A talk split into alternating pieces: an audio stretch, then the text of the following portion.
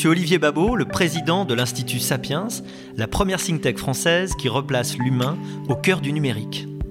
Le Talk Sapiens, c'est une fois par mois une discussion approfondie entre experts pour mieux comprendre les grands enjeux de ce siècle qui commence. Pour ce quatrième numéro du Talk Sapiens La Tribune, le thème dont nous allons débattre est Le numérique va-t-il sauver ou tuer la démocratie? Nous allons recevoir Dominique Régnier, président de la Fondapol, Pierre-Henri Tavoyot, maître de conférence en philosophie à Sorbonne Université et auteur du livre Comment gouverner un peuple roi chez Odile Jacob, et moi-même, Olivier Babot, président de l'Institut Sapiens. Nous serons interviewés, comme d'habitude, par Philippe Mabille du journal La Tribune.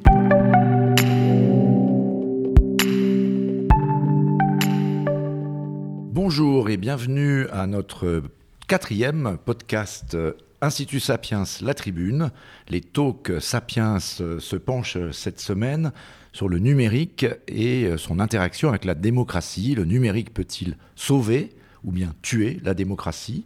La question est évidemment en pleine actualité, que ce soit du point de vue des printemps arabes qui sont en train de prendre maintenant racine en Algérie. On a vu le rôle très positif qu'a pu jouer euh, le numérique et les réseaux sociaux dans euh, une forme de libération du peuple algérien, puisque Bouteflika a décidé de ne pas se présenter à la présidentielle. Il y a eu énormément de contacts sur les réseaux sociaux, on l'a vu, comme ça avait été le cas pour les printemps arabes, entre les manifestants. Donc ça, c'est l'aspect positif, mais également l'aspect négatif, on le voit, euh, la crainte d'une manipulation des élections. Alors ça s'est passé pour l'élection de Donald Trump, ça s'est passé pour le Brexit. Est-ce que ça pourrait se passer pour les élections européennes? Emmanuel Macron l'a évoqué, euh, ce risque, dans la lettre qu'il a adressée à tous les Européens, en appelant euh, l'Union européenne à se défendre, à mettre en œuvre des mécanismes de régulation.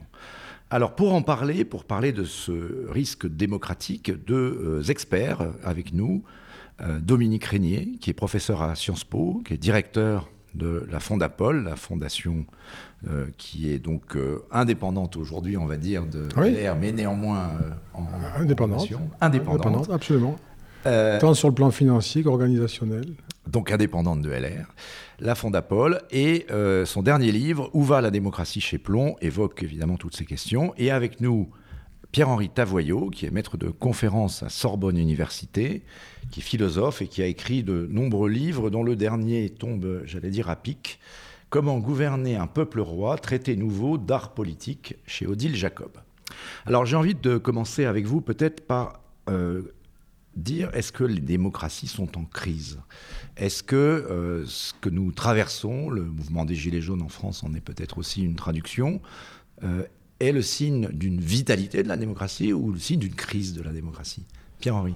Je crois que la démocratie est un régime qui est structurellement en crise parce que, euh, pour une raison d'ailleurs de fond, c'est-à-dire que les promesses démocratiques sont hallucinantes, plus euh, de liberté, plus d'égalité, plus de fraternité, et que ces promesses, il faut les réaliser toujours avec des moyens finis. Donc, euh, par définition, la démocratie est toujours une sorte d'horizon, et la caractéristique de l'horizon, c'est qu'on plus on s'en rapproche, plus il s'éloigne, mais il continue à nous, guider. Simplement, il faut, je crois, aujourd'hui mesurer la nature euh, de cette crise, parmi d'autres, mais qui est particulière. Alors souvent, on l'interprète comme une crise de la représentation, euh, c'est-à-dire l'idée qu'effectivement, les institutions ne seraient plus à la hauteur du peuple. C'est en tout cas comme ça que les Gilets jaunes se sont euh, construits. Alors, au risque de lancer tout de suite un pavé, il me semble que c'est plutôt de l'ordre de l'autre aspect de démocratie, puisque dans démocratie, il y a peuple, démos, et puis il y a kratos, il y a pouvoir. Il me semble que c'est plutôt du côté de l'impuissance publique qu'il faudrait regarder. Euh, plus que la crise de la représentation, parce qu'en vérité, on pourrait même dire que jamais les électeurs n'ont été aussi bien représentés qu'aujourd'hui. Jamais les politiques n'ont été, n'ont disposé d'autant de moyens pour scruter le moindre soupir, le moindre éternuement de tous les électeurs. Euh, en revanche, du point de vue du pouvoir, de la puissance et du point de vue de ce sentiment que nous avons tous d'être un peu dépossédés de notre destin, du fait de la mondialisation, mais aussi du fait d'institutions un peu illisibles. Je pense que le cœur de la crise d'aujourd'hui, c'est plutôt l'impuissance publique que la crise de la représentation. Dominique Régnier, est-ce que nous sommes dans une période de crise démocratique ou au contraire de vitalité de la démocratie, mais qui ne trouve pas forcément les leviers pour s'exprimer? Oui, d'abord, je partage largement ce qui a été dit à l'instant sur la, dimension structurellement euh, critique euh, du régime démocratique. Euh, Là, on est en train de discuter avec un arrière-fond des bruits de manifestation, donc c'est quand même. Parce que nous, enregistrons alors qu'il y a les jeunes qui manifestent pour le climat. C'est une sorte d'illustration parfaite de ce que nous disons. Euh, c'est vrai aussi que les modalités de, prise de parole, de, consultation, d'expression, d'élaboration collective, euh, tant des préférences que, des décisions, euh, se sont multipliés. Donc c'est pas là qu'il y a un défaut, je ne le crois pas. C'est d'ailleurs pourquoi moi j'avais été surpris de voir apparaître le thème, enfin surpris de voir en tout cas considérer avec autant d'attention le thème du RIC ou du RIB, parce que au fond ce ne sont pas les, les modalités de ce côté-là qui font défaut, mais c'est, j'aurais vraiment là encore une fois un point de vue tout à fait convergent, c'est plutôt la, difficulté qu'il y a à, transformer les préférences collectives en, en, objets réalisés, au fond en réalisation politique. C'est, je crois aussi une crise de la puissance publique euh, là, on a peut-être euh, euh, un élément historique enfin des éléments historiques qui d'ailleurs peuvent très bien conduire, alors c'est un peu grandiloquent de le dire comme ça, mais c'est pas l'intention, peuvent très bien conduire à une disparition de la démocratie, qui est une forme de régime dont le meilleur à l'exception de tous les oui, autres, disait Oui, mais ce que oui, bah, moi je trouve que c'est vrai, mais simplement, c'est, enfin, ça se défend vraiment très bien. Simplement, c'est une. Machiavel disait aussi, pour citer un autre auteur, Machiavel disait aussi que tous les régimes humains ont un terme à leur existence. Ce sont des constructions, les institutions, on le sait. Mais du coup, c'est périssable par définition. On est peut-être là devant un faisceau de défis qui peuvent saturer les procédures démocratiques et rendre euh, impossible la, continuation de ce régime. Par exemple, si je prends le cas des Européens, alors déjà, il y a des différences entre les Européens et les Américains. Mais prenons le cas des Européens, la convergence au même moment d'un vieillissement démographique, d'un épuisement des ressources publiques, grosso modo, malgré l'inégalité euh, en termes de déficit selon les États, ce que l'on sait, c'est qu'on ne pourra pas dépenser la même quantité d'argent public qu'on a dépensé euh, dans les années 50, 60 et 70, 80. donc il y a quelque chose là qui ne sera plus possible euh, pour des peuples beaucoup plus âgés qui devront donc gérer de nouveaux déséquilibres budgétaires, gérer les grands enjeux de, l'immigration, les conflits interculturels que cela peut entraîner dans des sociétés plus fragmentées, peut-être euh, pas simplement individualisées, mais plus fragmentées aussi, et qui auront du mal, parce que ça c'est le problème de la démocratie, à successivement désigner des majorités qui vont en gros les décevoir, ou bien devoir approuver, parce qu'ils sont raisonnables, les peuples, des décisions qui sont les unes et les autres plutôt désagréables euh, à accepter. Euh, c'est pas comme ça que la démocratie a fonctionné jusqu'à présent. Il a quand même été plutôt question, je dirais entre 1880 et 1980, vraiment pour aller très vite, il a plutôt été question d'approuver et d'inciter par le suffrage des mesures heureuses sur le plan social, sur le plan euh, des droits et des libertés. Enfin, nous avions plutôt des bonnes nouvelles à annoncer. Là maintenant, c'est plutôt euh, une forme de reprise de ce qui avait été donné parce que les ressources le permettaient. Et je ne sais pas, moi, si la démocratie résiste à cette euh, interaction euh, plus négative, moins progressiste en quelque sorte, euh, qui accompagne la démographie, les mouvements, les, grands, les grands problèmes. Les grands changements structurels. Pierre-Henri Tavoyot, effectivement, est-ce qu'on peut dire que la démocratie est mortelle? Est-ce qu'elle est aujourd'hui, dans sa forme d'organisation, en tout cas à bout de souffle? Est-ce qu'on peut imaginer autre chose? On parle beaucoup de l'horizontalité, on parle beaucoup de la transversalité verticale, c'est le nouveau mot à la mode, qui essaye d'exprimer cette idée que de bas vers le haut et grâce aux réseaux sociaux, justement, on va peut-être en parler, on peut, on peut inventer autre chose. Ah, il, me semble que, justement, il y a deux manières de regarder les choses. Soit on voit effectivement que les choses, et en général, on dit qu'elles ne vont pas bien, ça c'est le principe. Et après, les, modèles euh, concurrents de la démocratie qui se dessinent. Alors, ce que je trouve intéressant, c'est de voir que, en vérité, euh, tout le monde est démocrate aujourd'hui. Euh, c'est devenu l'idéologie Même Xi Jinping. Oui, absolument. Tout le monde est démocrate. Le Parti communiste chinois est démocrate. tout le monde est démocrate. Et, et donc, c'est quand même une nouveauté, puisque il y a 200 ans, ce n'était vraiment pas le cas, pour le coup.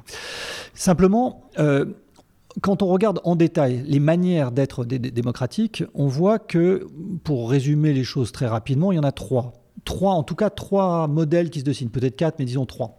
Bon, il y a la démocratie libérale qu'on connaît, c'est celle qu'on déteste, et qu'on adore détester, je veux dire, celle qu'on adore détester dans la mesure où euh, on constate effectivement ses imperfections. Mais je me sens, moi personnellement, un très grand défenseur de la démocratie libérale. Les choses sont dites. Euh, à la gauche, il y a un autre modèle qu'on appelle la démocratie radicale, qui est effectivement le, modèle de l'horizontalité, c'est-à-dire de dire, grosso modo, finalement, euh, ce qui menace le peuple, c'est le pouvoir. Donc dans Demos Kratos, il faut baisser Donc c'est là que se situe le RIC. Voilà, et le RIC se situe là, qui en fait, quand on y réfléchit bien et qu'on a un peu de culture politique, ce qui parfois arrive, s'appelle strictement l'anarchisme. C'est-à-dire l'anarchisme, c'est l'idée que euh, le vrai peuple, c'est la société, et, et surtout pas l'État qu'il faut démanteler euh, pièce par pièce. Puis de l'autre côté, on a le Kratos contre le Démos, c'est-à-dire l'idée plus exactement que la véritable incarnation du peuple, c'est le pouvoir du peuple. Et là, c'est la démocratie illibérale dont on peut faire l'histoire, d'ailleurs qui est intéressante, hein, qui est une histoire qui plonge ses racines dans un univers qui n'est pas le nôtre, c'est Singapour, euh, Lee Kuan Yew, le fondateur de Singapour, et qui nourrit et inspire euh, tous, les, modèles illibéraux d'aujourd'hui, et d'ailleurs modèles théoriques bien, bien conçus, bien pensés, euh, qu'on peut retrouver chez Victor Orban, qui est aussi un théoricien, qui n'est pas simplement un praticien de la politique. Et donc, vous voyez, il y a deux contre-modèles très tentants et on oscille un peu entre les deux, c'est-à-dire soit plus d'horizontalité, soit plus de verticalité, ou verticalité horizontale si l'on veut, et entre les deux, donc, euh, cette insatisfaction à l'égard de la démocratie libérale. Ce que j'ai tendance à constater, euh, et ma conviction profonde, c'est qu'en fait, les deux modèles ne sont pas des modèles alternatifs. Ça n'existe pas. C'est des mauvaises consciences, c'est des critiques, mais ce ne sont pas des modèles alternatifs. Le démocratie radicale, euh, là où elle s'exerce, il y a quelques pays où ça exerce. Alors en Suisse, ça peut marcher, mais très très particulier la, Suisse. C'est l'autre pays du RIC mais, et avec beaucoup d'abstention. Enfin, il y a plein de choses à dire, mais là où on la voit pratiquer, par exemple en Californie, qui est un un État, euh, c'est véritablement une catastrophe, enfin, du point de vue politique. Alors, Californie est État ultra prospère sur le plan économique, mais justement, sur le plan politique, le fait qu'un citoyen californien, euh, pour chaque élection, ait 40 euh, questions auxquelles il faut répondre, qu'il ait un, document d'accompagnement de 400 pages, qu'évidemment il ne lit pas, qu'il ait l'objet de campagnes de communication par des, des lobbies très juteux d'ailleurs comme business, qui s'acharnent à essayer de le convaincre, franchement, c'est absolument pas l'idéal de démocratie qu'on peut avoir. Donc, les quelques réalisations qui existent de démocratie radicale, pour ma part, j'ai tendance à penser que c'est une véritable catastrophe.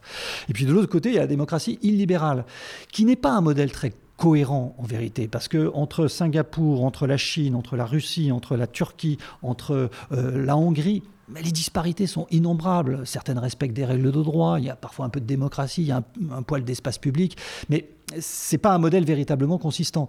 Donc je pense que ces deux modèles qui sont des tentations fonctionnent davantage comme une mauvaise conscience de la démocratie libérale et une sorte de défi pour elle de tenter effectivement de trouver les ressources pour s'améliorer et se confronter à cette nouveauté qui est effectivement le numérique et qui brouille complètement le coup l'espace public. On va y revenir, mais on va terminer peut-être sur ce point avec euh, Dominique Régnier. Alors peut-être euh, fois votre réaction à ce que vient de dire euh, Pierre-Henri, mais effectivement, on a l'impression que c'est en ce moment que ça se passe.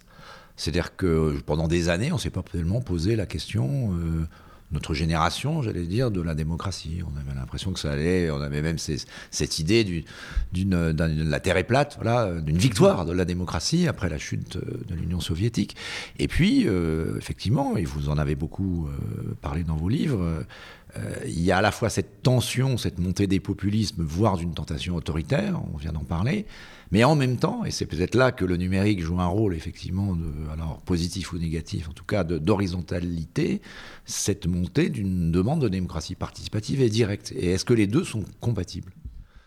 Alors, euh, sur, un premier plan, moi, j'ai tendance à interroger, c'est-à-dire à exprimer une forme de suspicion à l'égard de la thèse selon laquelle il y a une demande de démocratie directe en fait, moi, je ne crois pas. Je, pense que c'est une demande qui peut s'observer, qui est le fait de minorités hyperactives, c'est pas pour ça qu'elles sont euh, à déconsidérer, hein, sont des minorités hyperactives, très euh, militantes, très documentées, très politisées, euh, qui ont une conception de la politique est une sorte d'activité quasiment permanente, et encore une fois, c'est une version que l'on peut tout à fait admettre. Hein.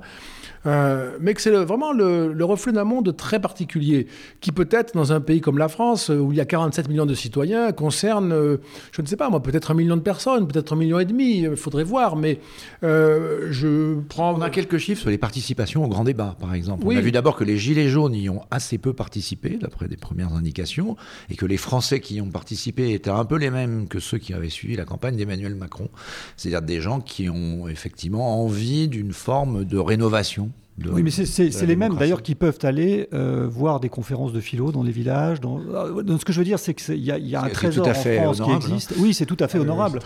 Et c'est un trésor, c'est-à-dire effectivement de, gens qui ont euh, un intérêt pour la chose publique, pour les, débats intellectuels, et, qui, qui, je pense que ce que disait Dominique, c'est quelque chose d'un peu différent. C'est-à-dire effectivement ceux qui sont des militants de, j'allais dire des professionnels ou qui ont tendance à être des professionnels de la politique 24 heures sur 24. Oui, terminons le, le et, d'ailleurs, moi j'étais frappé de voir que la crise des Gilets jaunes, elle a commencé, à mon avis, sur deux thématiques, extrêmement importantes, très fondamentales, malgré les apparences un peu terre à terre, qui sont un, l'excès de prélèvement obligatoire, deux, l'excès de gouvernement par la réglementation, ça c'est la vitesse de circulation. C'est des sujets de fond en réalité, euh, mais euh, assez étrangement, ça a été peu à peu absorbé et noyé, peut-être parce que le mouvement n'a pas voulu s'organiser ni désigner de représentants ou avoir de programme, mais ça a été absorbé par des professionnels de la politique qui se sont emparés du mouvement et qui ont fabriqué des revendications type RIC le programme de la France Insoumise ou RIP dans le programme du Rassemblement National, comme par hasard. Et donc on retrouve là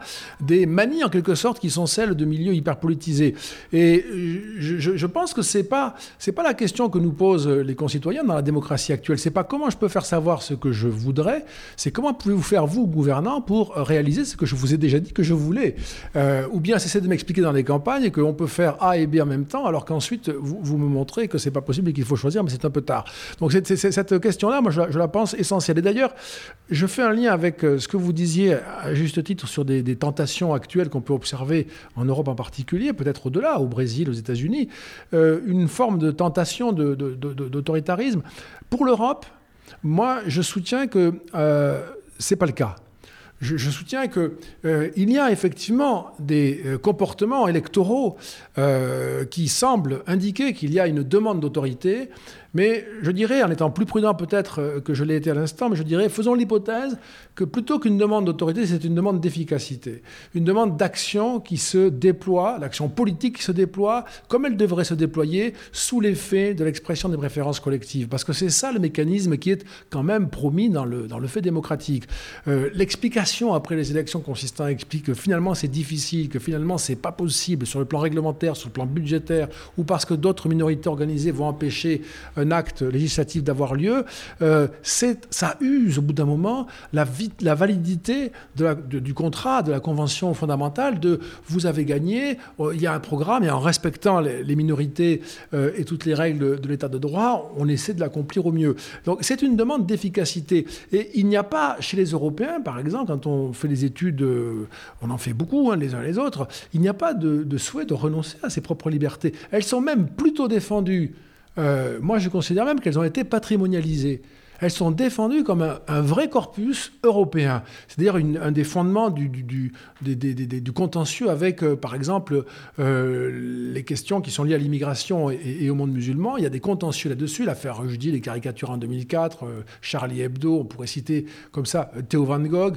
on pourrait citer plusieurs, plusieurs, cas qui montrent que les Européens se sont, au fond, interrogés sur la capacité qu'ils avaient dans le monde d'aujourd'hui à défendre leurs valeurs de liberté. C'est plutôt ça qui qui, domine aujourd'hui. Et on peut dire qu'il y a chez Orban, Kaczynski, euh, probablement une, espèce de conservatisme euh, peut-être un peu réac, euh, mais par exemple, pas chez Marine Le Pen. Hein. Il n'y a pas de conservatisme réac chez elle. Enfin, il y a du conservatisme, mais sur le plan des mœurs, enfin, elle a toujours pris soin de montrer que. D'ailleurs, la plupart des mouvements populistes ont fait là-dessus leur adjournament pour, pour ne pas être coupés de, la, de, cette demande de, de, préservation des libertés. C'est très impressionnant de voir à quel point les Européens restent attachés à, leur corpus libéral. et donc, si. et c'est un vrai risque, je termine là-dessus parce que euh, l'argument que je, que, je, que je voudrais moi proposer, mais juste comme ça, c'est si on continue à dire aux Européens, quand vous demandez de l'efficacité, on vous dit vous êtes des nationalistes ou des autoritaristes, ça va poser un problème parce que à la fin, on va comprendre qu'au fond, la demande d'efficacité n'est pas, recevable et je pense que la conséquence, c'est qu'ils deviendront nationalistes ou autoritaristes. D'ailleurs, Emmanuel Macron, qui voulait, semble-t-il, orienter sa campagne sur cette euh, ligne-là, il a visiblement renoncé. il est presque devenu lui-même forme de nationaliste euh, européen. En tout Bah, cas. moi, il plaide trouvé- à une souveraineté Alors, européenne. très franchement, c'est un très bon exemple parce que, autant, là, très clairement, moi j'ai trouvé remarquable le discours de la Sorbonne sur la souveraineté européenne. Et je trouve que c'est exactement le genre, de concept que les pro-européens doivent proposer pour ne pas rester dans des, des- des- des trucs très techniques d'intergouvernementalité. Bon, donc c'est un vrai concept. Ça évoque la puissance et la souveraineté populaire qui est quand même euh, essentielle dans cette affaire. Euh, il y a eu ensuite au, au Congrès un discours sur le clivage progressiste nationaliste que je n'ai pas compris pour les raisons que j'ai indiquées et que nous partageons ici dans la discussion. Et la lettre aux Européens, j'ai trouvé que c'était un virage heureux et c'est une bonne chose. Il faut que les politiques soient aussi en, en harmonie avec euh, euh, l'époque et les changements. Et là, en effet, il y a quelque chose sur les frontières de l'Europe, sur euh, la nécessité de défendre nos frontières et nos valeurs. Donc c'est quand même et c'est d'ailleurs pour ça que Viktor Orban a réagi plutôt positivement à ce discours en disant que c'était il n'était pas d'accord avec Macron toujours immigrationniste selon Orban, mais qu'au moins il y avait là les bases d'une discussion sérieuse. Quelque chose là, c'est d'intéressant, c'est produit. Sachant qu'il va falloir discuter à, à 27, enfin, ou à 28 ou à 27, on ne sait plus. parce voir. 27 et demi. Euh, 27 et demi. Euh, Peut-être euh, pour terminer sur euh, le livre aussi euh, de, de Pierre-Henri Tavoyot, dans votre livre, vous évoquez donc euh, cette idée que la démocratie, au-delà d'être un régime, euh, c'est une méthode. Et c'est une, euh, finalement, on rejoint cette question d'ailleurs de l'efficacité de la méthode. Oui, c'est même, même le peuple, c'est la question du, du peuple, de la démocratie qui est au cœur de, de la réflexion sur les populismes que Dominique Régnier a, a traité brillamment. C'est vraiment la- cette énigme du peuple, c'est-à-dire qui, qui est le peuple On tourne en rond depuis. Alors on a une logique habituelle sur cette question, donc en général on va le chercher euh, bah, dans, dans la rue, dans les manifestations, on va le chercher euh, euh, au café, sur les ronds-points, puis on le trouve jamais. Donc euh, en général, deuxième geste, on dit bah, le peuple se définit par ses ennemis. Ah, C'est beaucoup plus facile, on ne sait pas qui on est, mais en tout cas on sait contre qui on est. Et donc, on va dire, c'est les, assistés, c'est les, hyper riches, etc. On va faire une liste. Puis on n'y arrive pas non plus parce que c'est une division. Donc, en général, troisième attitude, on va dire le peuple, c'est moi. Euh, ça, c'est beaucoup plus simple. Euh, et Quelqu'un arrive et dit, euh, j'incarne le peuple. Ça ne marche pas très longtemps et on repart pour un tour. Donc, l'i- l'idée ici, c'est de dire, en fait, le peuple, et c'est effectivement un concept, c'est pour ça que la démocratie est un régime exigeant, c'est pas tellement une figure ou un visage, c'est davantage une méthode. On pourrait réduire ça en une formule. Le peuple, c'est la capacité collective d'agir.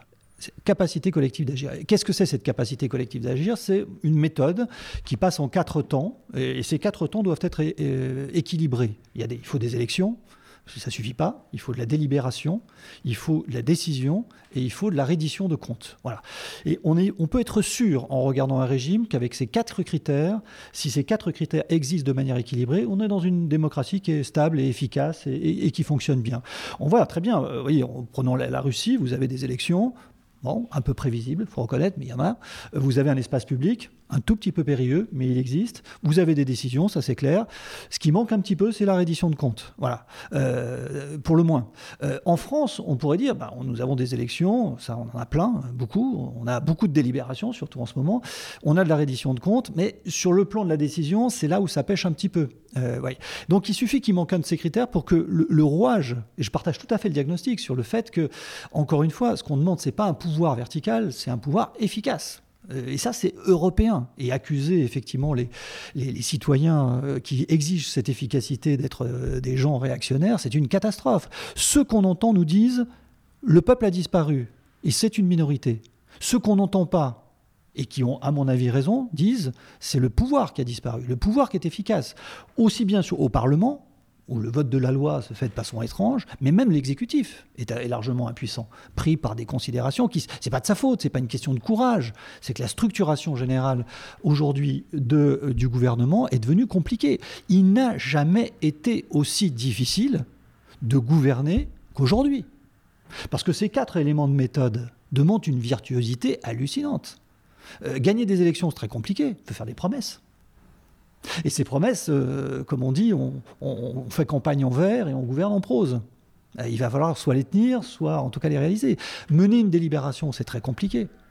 Arrêter une délibération pour décider, c'est encore plus compliqué. On va y venir, c'est un sujet. ça. Rendre des comptes, rendre des comptes, c'est en fait, on, on croit que c'est simple, mais c'est pas du tout simple, c'est très compliqué parce qu'aujourd'hui, on est en France dans un Surtout, c'est système qui rend les comptes? Qui, qui rend les comptes et à qui? Euh, Est-ce qu'il faut les rendre aux médias? Est-ce qu'il faut les rendre à Mediapart euh, qui se pose en, censeur obligatoire? Rendre des comptes, on, est presque dans une logique aujourd'hui, comme la réforme du bac, si je puis dire, où on préfère le contrôle continu au contrôle terminal. Mais pour la politique, c'est délétère, c'est une catastrophe. Il faut pouvoir faire des choses et après être jugé sur les choses qu'on a faites. Si on rendait compte avant même d'avoir fini l'exercice, euh, juste du point de vue comptable, c'est une catastrophe. Et je pense que c'est cette confusion-là qui est à la source vraiment de la crise d'efficacité des démocraties contemporaines. Dominique Régnier, sur euh, les outils, euh, donc on parlait un petit peu du numérique. Effectivement, la crise des Gilets jaunes, elle a démarré par l'aspect virtuel d'un certain nombre de personnalités, qui certains sont devenus d'ailleurs des, leaders autoproclamés de, de ce mouvement, mais qui ont dit finalement tout haut ce que tout le monde pensait tout bas grâce aux réseaux sociaux. Et qu'est-ce qu'il faut penser de ce nouvel outil qui aujourd'hui a surgi dans la démocratie et qui vient effectivement, euh, est en mesure euh, de, on le voit bien, de, mettre à l'arrêt complètement tout un gouvernement qui, euh, avec 40 ou 50 000 personnes, peut-être parfois 150 000, mais rarement plus de personnes dans la rue, donc ce n'est pas des manifestations massives comme celles qu'on avait connues dans le passé, qui ont aujourd'hui provoqué un, j'allais dire, ce que j'appellerais un choc démocratique, effectivement, dans notre pays. Et c'est venu des réseaux sociaux. Est-ce qu'il faut le prendre comme une bonne chose? Ou comme euh, une, inquiétude pour euh, euh, cette démocratie C'est très, très ambivalent. En tout cas, pour ma part, malheureusement, je ne suis pas en mesure de, de, de, de trancher sur un, un, versant ou l'autre. C'est très ambivalent. il y a évidemment le, le, caractère extraordinaire de l'accessibilité des informations, des échanges, la possibilité de construire des communautés. Enfin, moi, quand j'étais gamin à Rodez, 25 000 habitants, euh, on avait la bibliothèque municipale, c'était d'ailleurs déjà très bien, hein, il ne s'agit pas de, se plaindre, euh, où on pouvait se regrouper avec quelques copains, discuter, avoir quelques, euh, quelques réflexions, mais, mais au fond c'était très limité et assez, assez fermé. Euh, et on sentait bien qu'on manquait presque tout hein, de ce qui se passait. Euh, donc il y a aujourd'hui une forme euh, d'accès à, l'universel qui est, tout à fait prodigieuse on peut, voilà, je ne vais pas faire la liste parce que, mais c'est quand même extraordinairement riche euh, et, pour euh, accéder à, des échanges, à des communautés, comme à de la documentation, à des données, etc. Il y a beaucoup, beaucoup d'éléments mobilisés. Euh, c'est tout à fait remarquable. et même, moi, c'est la formule que j'utilise. Nous sommes dans l'ère des individus médias aujourd'hui. Euh, c'est la première fois que ça se passe dans l'histoire des médias. C'est-à-dire que l'ensemble des individus qui composent un public sont eux-mêmes des médias, capables de, euh, communiquer. Euh, je laisse Olivier s'installer. capables de communiquer et d'avoir éventuellement même une audience significative. Après, il y a l'autre versant qui est quand même très compliqué, parce qu'on commence maintenant à avoir des études là-dessus. Ça commence à être un univers très étudié, y compris par des méthodes quantitativistes. Outre les effets sur lesquels peut-être on reviendra si vous le souhaitez, mais qui sont de type Cambridge Analytica, euh, il y a des effets plus embêtants qui sont, euh, qui sont liés à, à, la manière dont les algorithmes fabriquent les communautés on a évoqué déjà, pas ici, mais c'est déjà assez connu, les effets de bulle. Hein, c'est-à-dire que grosso modo, euh, le numérique nous met plutôt dans des communautés d'amis, hein, comme le dit Facebook. Nous ne rencontrons presque que des amis et euh, tendanciellement des personnes qui pensent comme nous, et puis de plus en plus comme nous. Il y a une forme de radicalisation dans ces effets de bulle. Euh, c'est déjà le cas intentionnellement, c'est ce que nous faisons tous par le biais de confirmation que, les psychosociologues ont beaucoup étudié. On a tendance tous, à, et c'est pas du web, hein, à, se conforter plutôt qu'à fragiliser nos idées dans nos lectures, nos relations, etc. Mais le problème, c'est que sur Internet, ça se fait de manière automatique et très, très puissante par les algorithmes. Et donc, on a la possibilité d'avoir euh, énormément de personnes, comme nous n'avons jamais eu d'ailleurs autant de personnes capables de s'exprimer, de discuter, de participer à, la prise de parole et aux commentaires des affaires publiques planétaires et pas simplement nationales ou locales. Mais paradoxalement, peut-être qu'on n'a jamais aussi peu délibéré, au fond. Hein. Euh, parce qu'on est en relation avec les arguments qui, favorisent notre point de vue, euh, et on va les multiplier et les empiler, mais on ne va pas considérer beaucoup les arguments qui sont opposés. Donc c'est là qu'on ne délibère pas. Peut-être qu'on parle beaucoup, qu'on délibère moins, euh, et que là, il y a un problème de, médiation. C'est peut-être une étape, je termine en disant ça, c'est peut-être une étape, sans doute une étape, parce que c'est une histoire qui commence. On ne va pas la clore maintenant, ce serait prétentieux, et, sans doute erroné. C'est une étape, et il faudra qu'il y ait des ajustements de ce point de vue-là pour que euh, cet énorme progrès, qui est quand même l'universalisation, moi, ça reste quand même, je suis quand même marqué par cet aspect positif. Hein. L'énorme, euh, voilà, l'inclusion de milliards d'individus. 4,2 milliards. c'est quand même phénoménal. Quand on songe juste ce que disait Platon, qui considérait qu'on ne pouvait pas gouverner une cité dont le nombre dépasserait 5040, ou, ou, Aristote, déjà plus malin sur ce plan-là, euh, qui disait qu'il ne fallait pas que le, la taille du peuple soit si grande qu'on ne pourrait pas l'embrasser d'un seul coup d'œil, parce que là, ça permet de l'embrasser numériquement. Donc il avait une espèce de concept, je dirais, presque supérieur. Mais c'est quand même phénoménal d'arriver à intégrer ces milliards d'individus dans malgré tout des niveaux de relations qui peuvent être d'une grande brutalité, violence, vulgarité, ce qu'on voudra, mais aussi d'une très honorable euh, solidité euh, civique, hein, sans les caricaturer. Alors on a entendu le politologue, que dit le, philosophe sur Facebook, ami ou ennemi de la démocratie? Euh, Vous parliez de cet élément, la dimension de délibération. On pourrait dire que les réseaux sociaux ont rendu surpuissant cet instrument de délibération, sauf que c'est pas de la il y a le risque effectivement si l'algorithme de, Facebook est modifié, c'est tout le débat qu'il y a actuellement, ça fait que les gens se retrouvent enfermés dans la même bulle euh, cognitive, et puis il y a ce danger de manipulation des fake news. Donc qu'est-ce que vous dites vous? En fait, il faut revenir au sens de délibération. La délibération, c'est l'examen avant et pour la décision. Voilà. Donc c'est pas la conversation, c'est pas le bavardage, c'est pas l'expression. C'est pas le blabla. C'est le, but, c'est vraiment la définition d'ailleurs d'Aristote. Euh, la boulesis, c'est pour la décision. C'est l'examen pour la La boulet, c'est le conseil qui prépare les décisions de l'ecclésia, de l'Assemblée. Et donc euh, la délibération est véritablement délibérative quand elle a la décision en ligne de mire. Euh, et ça, on a tendance un peu à l'oublier. On aime beaucoup parler. Et le bavardage démocratique est une très bonne chose euh, parce que c'est aussi un élément de convivialité entre Le café du commerce. Oui, c'est ce que disait d'ailleurs Clémenceau contre le général Boulanger. Il disait notre euh, voilà, vous vous aimez pas la démocratie, vous dites que c'est bavard. Le Parlement est bavard. Oui, le Parlement est bavard, c'est très bien. Voilà. C'est simplement, il faut pas confondre cette dimension de convivialité avec la dimension de la décision. Or, de ce point de vue-là, notre espace public, qui est quand même le trésor des démocraties, la démocratie est le fondement de l'espace public est le fondement de la démocratie, on n'a pas perçu qu'il avait été totalement déstabilisé. On est parti très naïvement euh, avec cette idée que euh, ça allait effectivement, euh, Internet allait régénérer la démocratie. Pourquoi? Quelle était la principale objection à la démocratie directe? Il y en avait grosso modo trois. D'abord, la France est un pays trop grand. ensuite, les gens ne sont pas assez instruits. Et enfin, ils ont autre chose à faire. Donc, il faut des élites, c'est-à-dire des élus. Voilà. C'est l'argument de Sieyès, de Madison, de, Hamilton et des fédéralistes. Bon. Eh bien, les partisans de la démocratie numérique disent aujourd'hui, bah voilà, euh, ils ont, c'est trop grand, pas du tout, ça rapproche les, gens. Euh, ils sont pas assez éduqués, si, ils sont éduqués, voilà, tout le monde sait lire, écrire, etc. Et ils ont un peu de temps. Ça, on peut, on peut mettre ça en cause. Et donc ils disent, voilà, désormais, la démocratie directe est possible. Alors, face à cette euh, belle beau rêve, il y a une objection de principe et une objection de fait. L'objection de principe, c'est que ça suffit pas. La démocratie, c'est pas simplement le peuple ici et maintenant, dans ses émotions. C'est le peuple passé et le peuple futur. C'est-à-dire qu'il faut que ce peuple soit fidèle à lui-même. Et c'est pas sur un coup de tête que les choses peuvent changer. Euh, voilà, le Brexit, ça a été un petit coup de tête. Les choses ont changé, c'est parfaitement démocratique, mais par exemple, pour le, traité de Lisbonne en France, on dit que c'est un déficit démocratique. Non, ce n'est pas un déficit démocratique. Le traité de Lisbonne, c'est les Français ont refusé la Constitution européenne, ok, mais ils n'ont pas refusé l'Europe.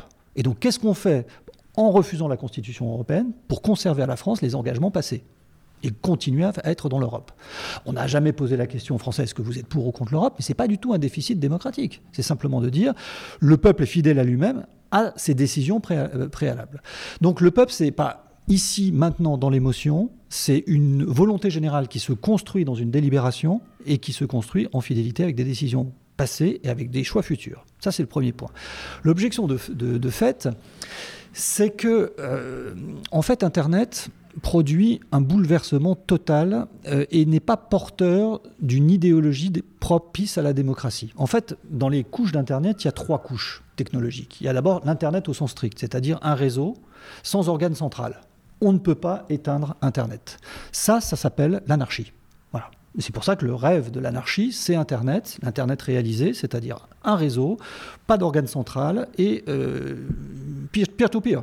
Voilà. Donc c'est pas démocratique. Deuxième niveau d'Internet, ce qu'on appelle le web, ce sont les applications qui permettent de se retrouver dans ce réseau, euh, c'est-à-dire la messagerie, les moteurs de recherche. Ça, c'est pas non plus démocratique, c'est aristocratique et censitaire. C'est le clic et le link, le link, le lien. Euh, c'est-à-dire, on apparaît dans les moteurs de recherche. monopolistique. Voilà, on apparaît dans les moteurs de recherche en fonction de sa popularité, ou si on n'a pas de popularité, on paye. Voilà. Donc c'est aristocratique. Troisième, Web 2.0, troisième couche, ce sont les réseaux sociaux. Et je reprends exactement ce qu'a dit Dominique Rier. C'est pas du tout démocratique, c'est communautariste. on est avec ses amis. Voilà. Euh, c'est l'espace civil, jadis secret, qui maintenant est diffusé à l'ensemble du monde. Donc, aucune des idéologies porteuses de ces trois niveaux de technologie n'est spontanément démocratique. Ce qui ne veut pas dire que la démocratie n'arrivera pas à apprivoiser ces trois technologies et effectivement les, mettre à son service. Mais pour le moment, ce n'est pas encore tout à fait le cas. Pour une part, ça fonctionne, je suis tout à fait d'accord. D'ailleurs, le miracle est que la démocratie fonctionne encore avec cette masse d'informations. Enfin, on devrait plutôt inverser la charge de la preuve. Hein. C'est toujours le même problème. On devrait se dire, ça n'a aucune raison de marcher aujourd'hui. Tout le monde peut donner son avis, ça part dans tous les sens. Ça, ça aurait dû péter depuis très longtemps. Or, le truc intéressant, c'est que ça n'a pas pété. Ça continue de fonctionner bien correctement, enfin le moins mal possible. Et donc c'est cette logique de savoir aujourd'hui comment on va apprivoiser cette technologie pour la rendre euh, au service de la démocratie, qui est le véritable défi. Il y a quelques réponses. alors, on va revenir sur les réponses, mais puisqu'Olivier Babot, donc, qui est président d'Institut Sapiens, nous a rejoint, on va lui donner la parole. Et bon, il écoutait là ce qui vient d'être dit. On est dans la, on a parlé de la démocratie, on a parlé de qu'est-ce que c'est, pourquoi est-ce qu'elles sont en crise, est-ce qu'elles sont en crise. Là, on était rentré dans le vif du sujet, effectivement, de notre débat. Et moi, j'ai envie de demander à Olivier, en, prolongation de ce qui vient d'être dit par, par vous deux, est-ce que le politique Aujourd'hui, il sait se servir de ces outils? C'est-à-dire qu'on a des citoyens, entre guillemets, ou en tout cas des, gens, des personnes qui se sont emparées de ces nouveaux outils, qui sont pas forcément démocratiques, effectivement, pas, spontanément, j'entends bien la, remarque de, de Pierre-Henri, euh, Tavoyot, mais en même temps, euh, il va bien falloir, à un moment donné, faire la jonction entre le monde d'en haut et le monde d'en bas. Et, euh, on parlait tout à l'heure de transversalité verticale. Euh, est-ce que c'est possible d'apprivoiser effectivement cet outil pour des hommes politiques? Je prends juste un exemple. Le grand débat, il a été fait en ligne. Mais euh, Emmanuel Macron, il est allé au centre de l'arène, il est allé partout en France, physiquement, parce que en fait, ce contact euh, au travers des réseaux sociaux, visiblement, l'élite, les, gens d'en haut, ils n'ont pas la possibilité de rentrer dans l'univers de la France en colère. D'ailleurs, ils ne sont pas venus. Il n'y a pas eu de véritablement de grand débat entre les gens des Gilets jaunes et les gens de la les, les dirigeants politiques d'aujourd'hui. Ça s'est passé par un, autre biais qui, qui, très bien, mais qui n'est pas forcément ce qui était recherché. Je crois que la transposition, on pourrait dire, justement, en ligne des processus démocratiques est assez illusoire et c'est justement le, ce que ça a illustré, hein, l'action d'Emmanuel Macron, c'est qu'à un moment donné, il faut encore aller au-devant des gens et être dans la coprésence physique. Et je crois qu'on n'a pas réussi à surmonter ça. C'est-à-dire que la, la, réalité en ligne du débat démocratique, pour l'instant, euh, reste extrêmement euh, douteuse, puisque justement, on a besoin, même dans ce grand débat, euh, d'avoir cette explication face à face. Et peut-être que c'est une sorte de survivance des, des, vieux processus. évidemment, on sait, on, beaucoup de gens le, le, notent, hein, c'est un le problème. Vieux monde tarde à mourir. Oui, on, a, une époque qui a un problème d'importance du changement, mais surtout de rythme auquel ce changement se fait.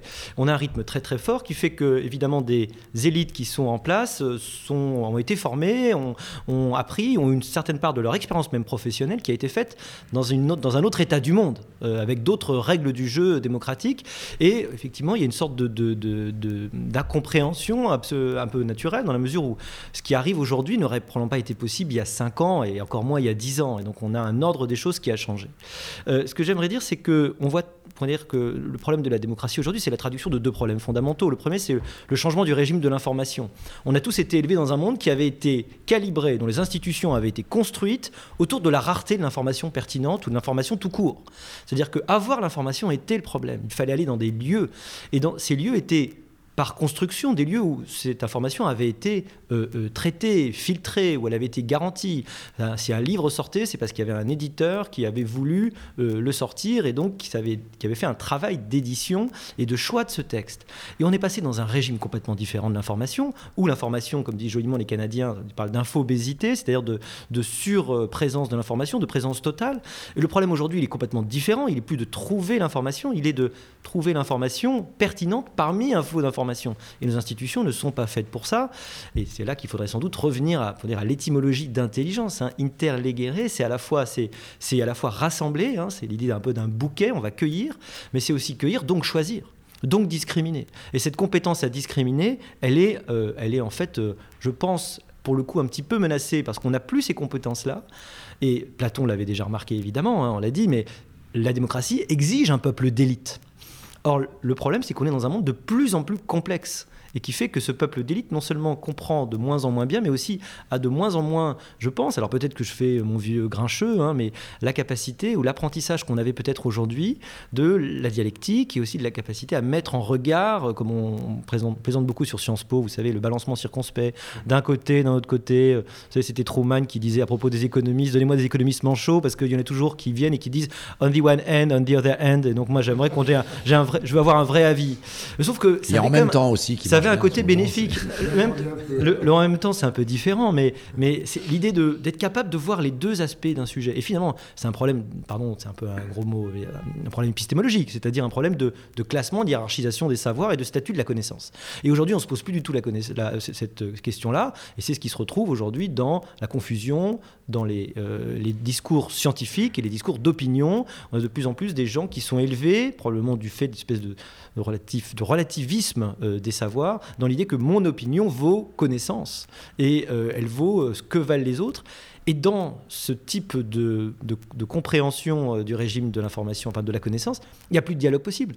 Est-ce que le dialogue est possible uniquement si vous avez une confrontation euh, avec euh, une capacité à s'entendre sur ce qu'est une connaissance, euh, sur la capacité à falsifier une croyance, à revenir sur une croyance? Et on sait, Dominique l'a rappelé, combien il est difficile, combien notre cerveau n'aime pas avoir tort, combien on n'aime pas regarder les informations qui vont contre euh, notre croyance, et on dans un régime de l'information avec les bulles cognitives qui fait qu'on a de plus en plus de mal. Et donc, au moment où on aurait besoin d'une capacité plus grande que jamais à sortir de cette bulle, je crois que le système ne favorise pas, ou favorise au contraire justement de plus en plus euh, le fait de s'y complaire naturellement. Et c'est le cas probablement de tout le monde.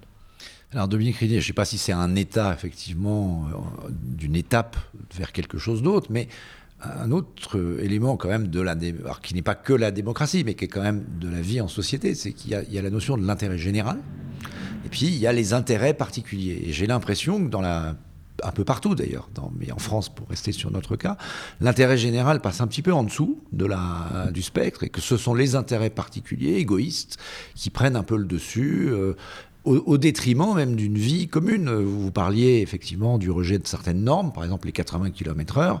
C'est euh, un, arbitrage entre moins de morts sur les routes et euh, je vais être plus euh, fliqué, entre guillemets, par, par rapport à mes comportements. mais en même temps, qui, serait contre avoir moins de morts sur les routes? Donc j'ai l'impression qu'il y, a quelque chose qui s'est peut-être cassé dans, dans la société dans laquelle nous sommes, peut-être pas qu'en France d'ailleurs entre cette notion de, viser l'intérêt général et, je pense que l'expression du refus du consentement de l'impôt en est, euh, me semble-t-il, la démonstration. Enfin, oui, ça c'est un grand sujet, je, crois aussi. Hein. Euh, et le cas français euh, est une illustration de ce qui est en train d'arriver à, la plupart de nos contemporains démocratiques, puisque, c'est d'ailleurs un autre effet du nouvel espace public, que de nous encastrer euh, dans un univers de référence euh, qui n'est plus seulement l'État-nation, ni même l'espace européen. Les affaires publiques, elles sont planétaires. D'ailleurs, la question du climat, elle est un exemple parfait. Ce n'est pas la seule question, mais ça en est un exemple parfait. Si bien qu'il n'est pas non plus facile, puisque ça, c'est le travail de la politique, d'extraire l'intérêt général de toute l'évolution individuelle ou, corporatiste, qui ne sont pas illégitimes pour autant, mais d'en faire euh, un objet de discussion euh, dans les termes de l'intérêt général, c'est objectivement devenu difficile euh, parce qu'il y a un encastrement des intérêts généraux dans, des intérêts universels, si je puis dire. Et, pas, et, ça devient très compliqué pour le citoyen et on ne peut que compatir et éprouver nous-mêmes ce désarroi, de placer sa propre existence individuelle dans un intérêt universel. Ça devient très très compliqué. C'est ça l'affaire de la taxe carbone aussi. Si d'un côté on me dit c'est l'intérêt de la planète de taxer votre usage du monde et la fin du mois. Oui, mais c'est rien n'est faux là-dedans mais c'est pas pour autant acceptable. Euh, de la même façon, ça c'était pas euh, sur le même plan, mais c'était très intéressant aussi quand vous dites euh, les 80 km/h, qui est contre la réduction du nombre de, de morts sur les routes? Personne évidemment. Euh, par contre, là, on peut dire, mais ce euh, c'était pas nécessaire de, le décréter et de l'imposer à tout le monde. On pouvait dire, euh, voilà, dans tous les départements, vous réunissiez les élus, le bah, préfet. C'est d'ailleurs là-dessus que ça se termine. Ça se termine sur un exercice plus participatif. Ah, c'était ça, quand même. On aurait pu imaginer. On aurait pu commencer par ça dès le départ. je ne veux pas accabler les gens qui gouvernent parce que c'est. pas facile. J'y suis pas. C'est très compliqué. et, c'est vrai que quand on est à l'extérieur, on est toujours. Non, mais ce qu'on pourrait dire, c'est de cette crise, on pourrait tirer quelques leçons. Alors peut-être se dire que puisqu'on ne sait pas ce qui va sortir du grand débat, mais est-ce qu'on pourra encore faire de la politique de la même manière? Emmanuel Macron avait dit nous ne sortirons pas indemnes, en tout cas de, cette crise, sans, un changement profond. Est-ce que, est que, et c'est peut-être d'ailleurs bénéfique, euh, le rapport justement entre les élites et euh, les gouvernés euh, va nécessairement changer? Est-ce qu'on va devoir rentrer dans, c'est peut-être un mot qui va être à la mode dans quelques semaines, dans une république délibérative permanente? Alors, moi, il me semble que, faut bien avoir conscience que euh, la démocratie délibérative, c'est one shot de, temps en temps. Euh, je veux dire, c'est un. peut pas être un État permanent. Non, parce qu'il y a un truc qui est l'objection principale à l'égard de la démocratie participative, c'est qu'il faut que les citoyens participent. Voilà. Or, j'adore la politique, personnellement, je, travaille dessus, je fais cours dessus, mais euh, ce soir, euh, bah, je préfère regarder un match de foot plutôt que d'aller faire une réunion globale. Donc, par principe, si vous voulez, si je ne suis pas là ce soir à la réunion politique, qui va y être? Et ben, ce seront les minorités actives, bien intentionnées ou mal intentionnées, mais il y aura une forme d'usurpation. Voilà, le peuple va être, le pouvoir du peuple va être usurpé par un certain nombre de minorités actives. On l'a vu dans, les, dans, les, tests du RIC euh, qui ont été faits pour. Euh, D'ailleurs, le, RIC arrive assez dans les. c'est en dixième, douzième position le RIC comme proposition. Et, c'est pas une, c'est pas spectaculaire. C'est pas, pas, une majorité. c'est pas une majorité. Mais donc euh, voilà, il faut bien avoir en tête que nous avons des milliers d'autres choses à faire dans la vie que de faire de la politique. C'est pour ça que les élus sont nécessaires. Les politiques professionnelles, il faut redire ça contre la démagogie ambiante euh, sont absolument nécessaires. Nous avons besoin de ces hommes politiques professionnels.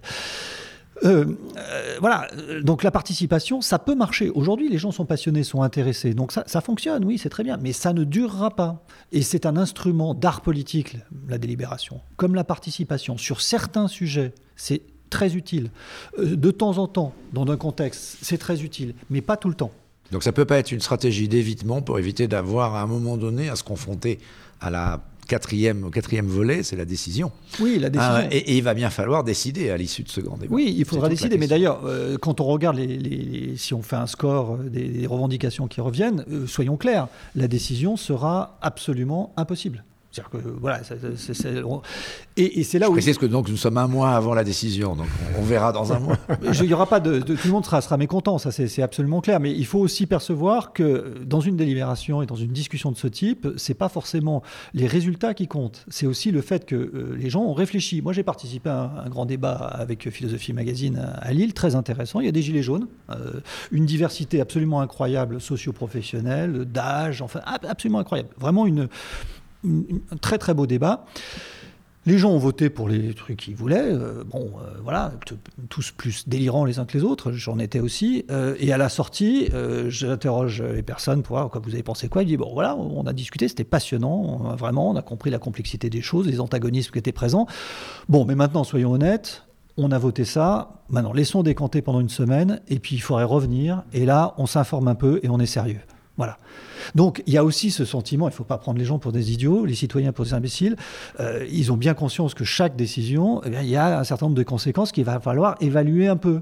Donc euh, c'est pour ça que, à mon avis, il ne faut pas s'en tenir au seul résultat euh, sous forme de sondages qui sortent du grand débat, c'est aussi une maturation euh, de l'espace public et une réflexion parce que ça discute dans les familles et ça s'oppose. Et on voit bien que les solutions. C'est un processus itératif. C'est un processus itératif. C'est ce que font les Britanniques maintenant. D'ailleurs, ouais, absolument. After. Bien, on arrive bientôt au terme de ce podcast euh, passionnant. On pourrait y passer des heures. J'aurais deux, dernières questions. La première pour Olivier Babot, sur le sentiment qu'il y a une privatisation. Est-ce que les géants du numérique privatisent la démocratie? Est-ce qu'ils sont en train de devenir finalement euh, le nouveau lieu où ça se passe? Euh, et, quelles conséquences on peut en tirer? Et, et, avec de quelques inquiétudes. On a cité Cambridge Analytica. Il y a actuellement beaucoup de débats chez Facebook, qui est quand même l'acteur mondial le plus important pour de nouvelles régulations de, de, de, cette, de cette, je ne sais pas comment on doit qualifier aujourd'hui Facebook, mais cette puissance. Euh, pensons simplement à la masse de données que euh, Facebook détient désormais, pour ne parler que de la France, sur les gilets jaunes.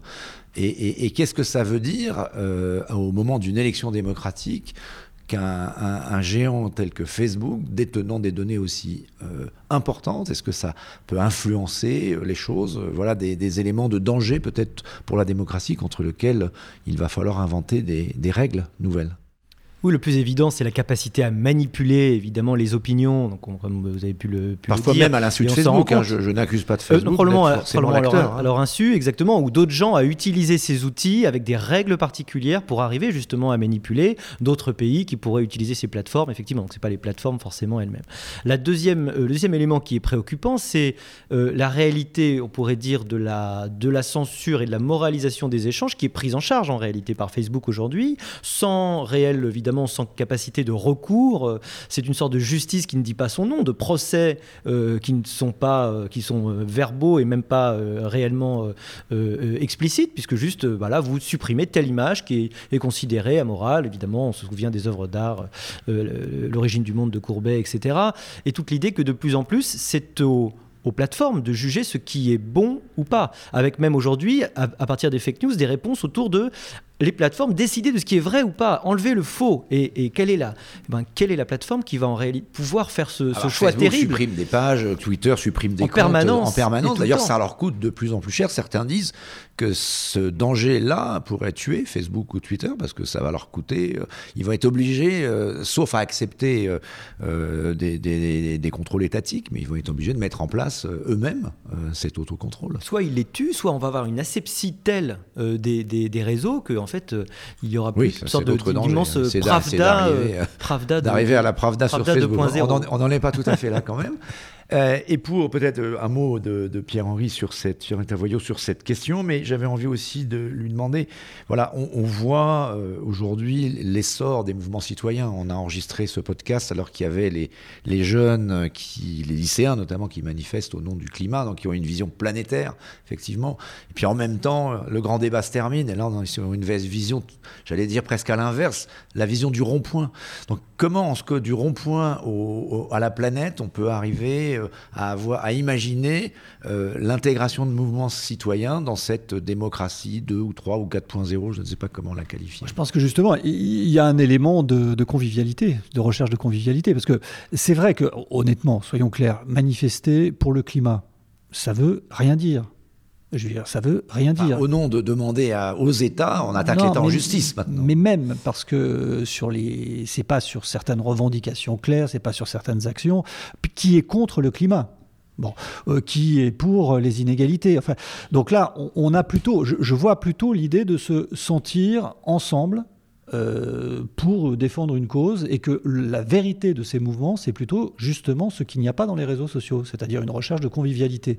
Et d'ailleurs, le mouvement des Gilets jaunes, je crois que ça, son, la, perdure, c'est parce que les gens la vérité de son, son, quitter, ouais. son, déclenchement, c'est plutôt euh, dans des zones périurbaines où il n'y a plus d'espace de convivialité, euh, il n'y a plus de bars, il n'y a, a, plus de marché, il n'y a plus de sortie de l'église, euh, il n'y a que le supermarché, mais on n'y va pas à la même heure et c'est pas très agréable. Eh bien, c'est vraiment un désir de convivialité. C'est ça qui a, nourri, je crois, le, point. Donc c'est justement le, contrepoint de, la logique euh, des réseaux sociaux.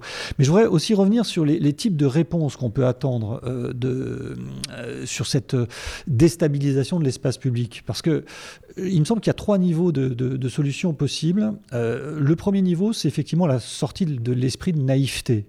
Nous n'avions pas perçu, ce fait, que l'espace public était fragile. Euh, on pensait qu'il suffisait de le rendre libre, libre pour qu'il soit euh, existant, efficace, fructueux. Or, on s'aperçoit que cet espace public peut être déstabilisé, menacé, voire potentiellement détruit. Donc, de ce point de vue-là, il faut utiliser des armes euh, qui sont parfois des armes au sens strict du terme, dans ce qui constitue une cyberguerre. Et je crois qu'on est sorti très rapidement, en l'espace de deux ou trois années, de cette naïveté hébétée euh, qui disait mais non, il ne faut pas du tout apporter atteinte aux libertés.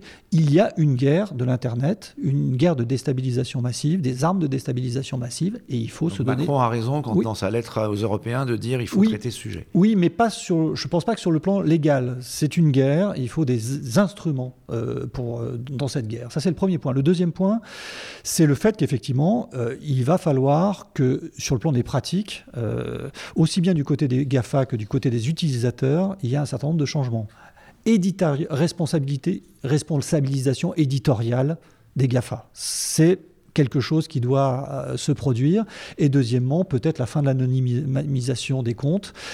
Euh, il me semble qu'on ne va pas pouvoir. en même temps, pour les révolutions arabes, ce serait une catastrophe. Euh, oui, mais euh, en tout cas, voilà. il y a quand même cette, toujours cette dualité. Quoi. Bah, en fait, en, Algérie, ce qu'on aperçoit justement, euh, c'est que maintenant, la, ils, réponse, ils y vont à visage découvert. Oui, c'est dire que puis avec la reconnaissance. Bon, enfin voilà. En tout cas, ces deux éléments me paraissent vraiment importants. En tout cas, des pistes à creuser. D'ailleurs, les, les, GAFA eux-mêmes sont en train de, de les intégrer très massivement. Puis il y a un troisième point qui me paraît aussi intéressant, c'est l'idée d'une autorégulation.